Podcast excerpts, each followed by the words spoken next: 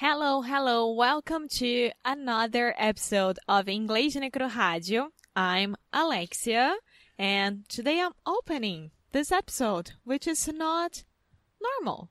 It's not usual from us. And I'm here with Foster.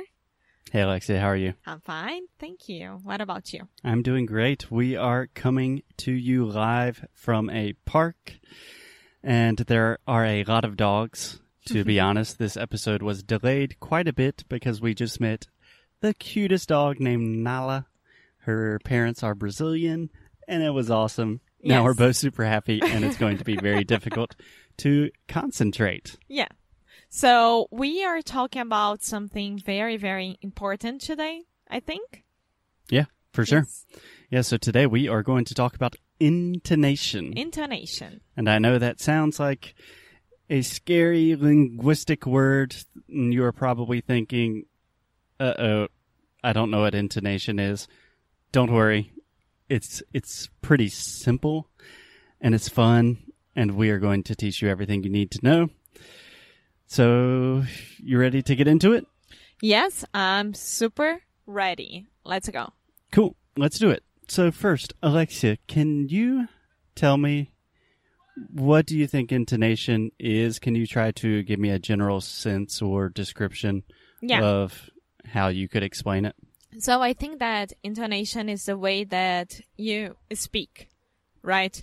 So Okay. the way that you, for example, you have a phrase. So my name is Alexia. You can say it in different kind of ways. So my name is Alexia. My name is Alexia. My name is Alexia. This is intonation. Yeah. Yeah, that's a very good way to put it in a general in a general Yeah. sense. Yeah.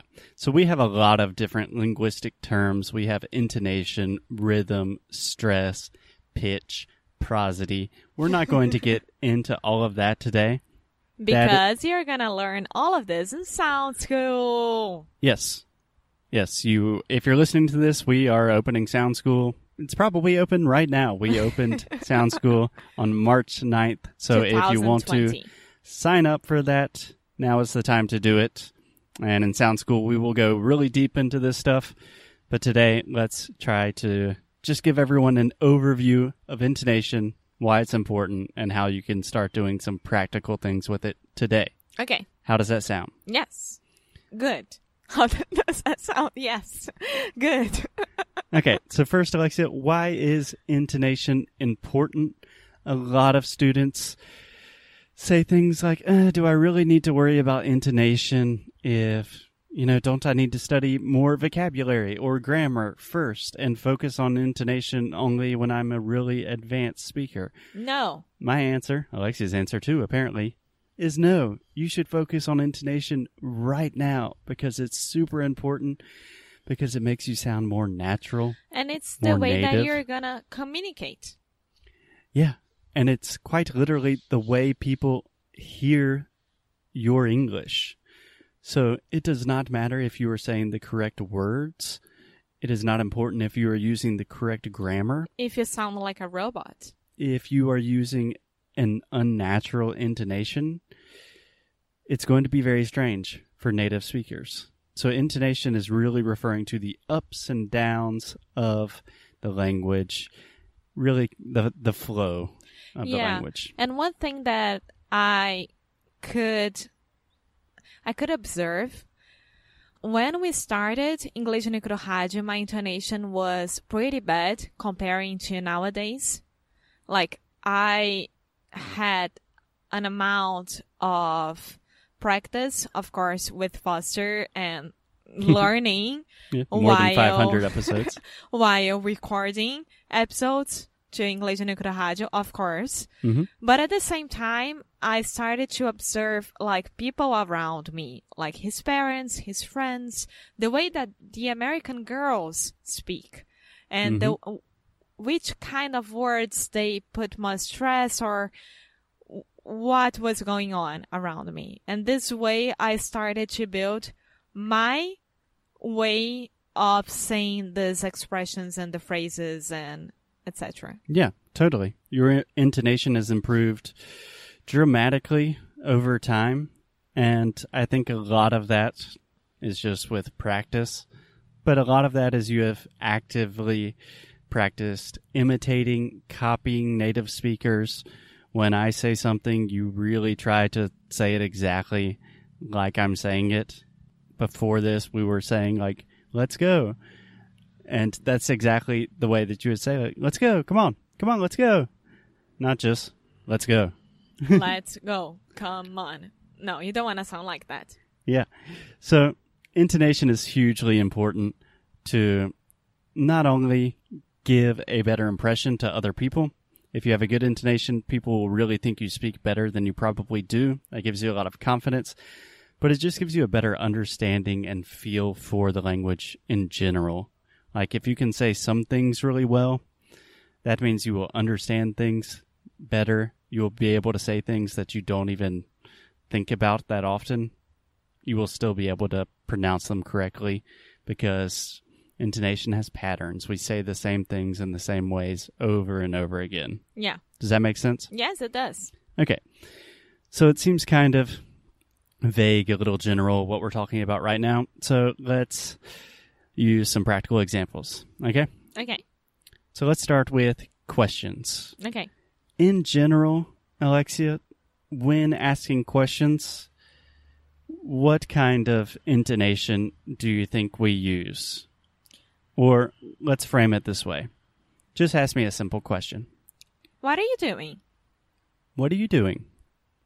Okay, cool. So you could say, What are you doing? Or you could say, What are you doing? Mm-hmm. Yeah. So in general, we put a lot of intonation or we place a lot of stress in questions, especially we have a rising intonation, which means it is going up at the end of a question. So for example, if I say, um, hmm, Would you like some coffee? right. Would you like some coffee? Yeah. You hear at the end of the question, would you like some coffee?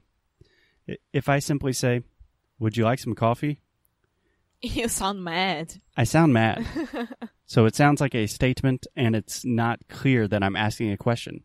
So that is something that native speakers do all of the time. We just raise our intonation a little bit at the end of a question. And this really clarifies the fact okay, this is a question I am asking. It is not a statement. So to illustrate this difference, let me think about this phrase. I can say the exact same phrase and it can totally change the meaning. Okay. Okay. So, for example, Alexia, imagine if you told me that you were going to travel to the U.S. tomorrow and it was totally a surprise. I had no idea that you were going to do that. And I said, You're going to the United States? That's like totally, uh, that's definitely a question. I am surprised. You're going to the U.S.? Are you going to the U.S.? What? Yeah. If How you say, "Are you going?" Yeah, that's definitely a question.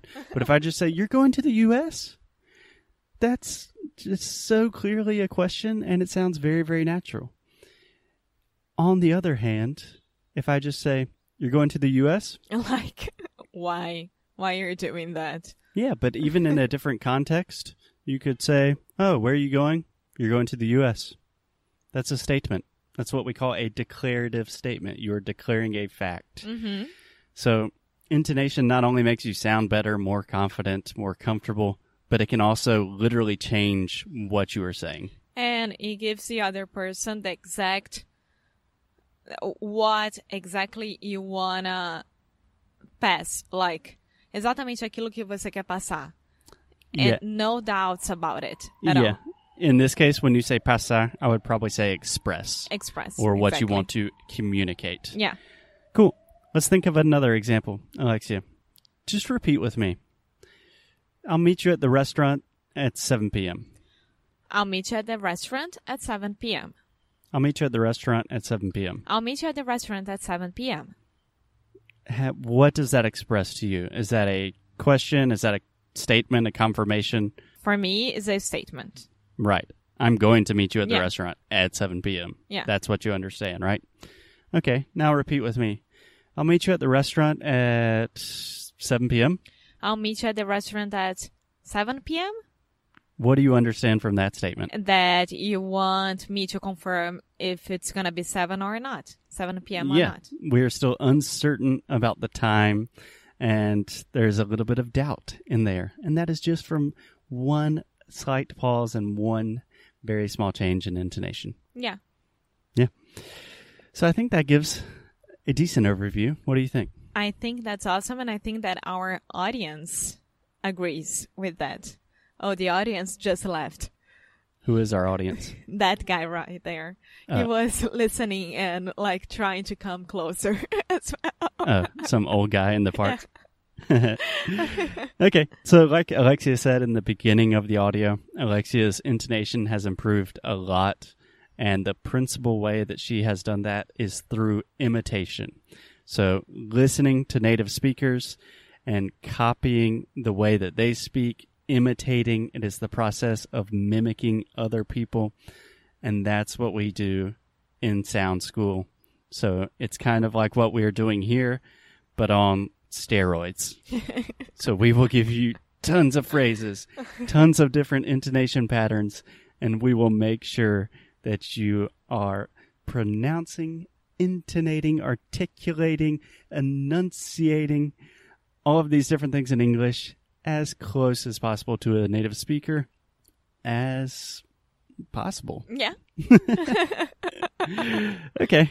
Anything else? No. No, I don't think so. I think that repetition and choosing someone to imitate for now is the best thing that you could do. Yeah, I think my last point is studying things like intonation, stress, rhythm, things that most people never study because for some reason we just imagine, oh, these are things that you study when you're really, really advanced. First, that's untrue. Second, these are the most fun things to study. Listening to the ups and downs of language and trying to repeat, it's music. It's like a game. It's beautiful. It's so much fun. So when you learn the basic, the fundamental ideas of how to do this, you can have so much fun with this process and it will increase your fluency in so many different ways. And yeah, Sound School is open on March 9th. We would love to 2020. 2020. we would love to have you participate. And we'll see you soon. Bye.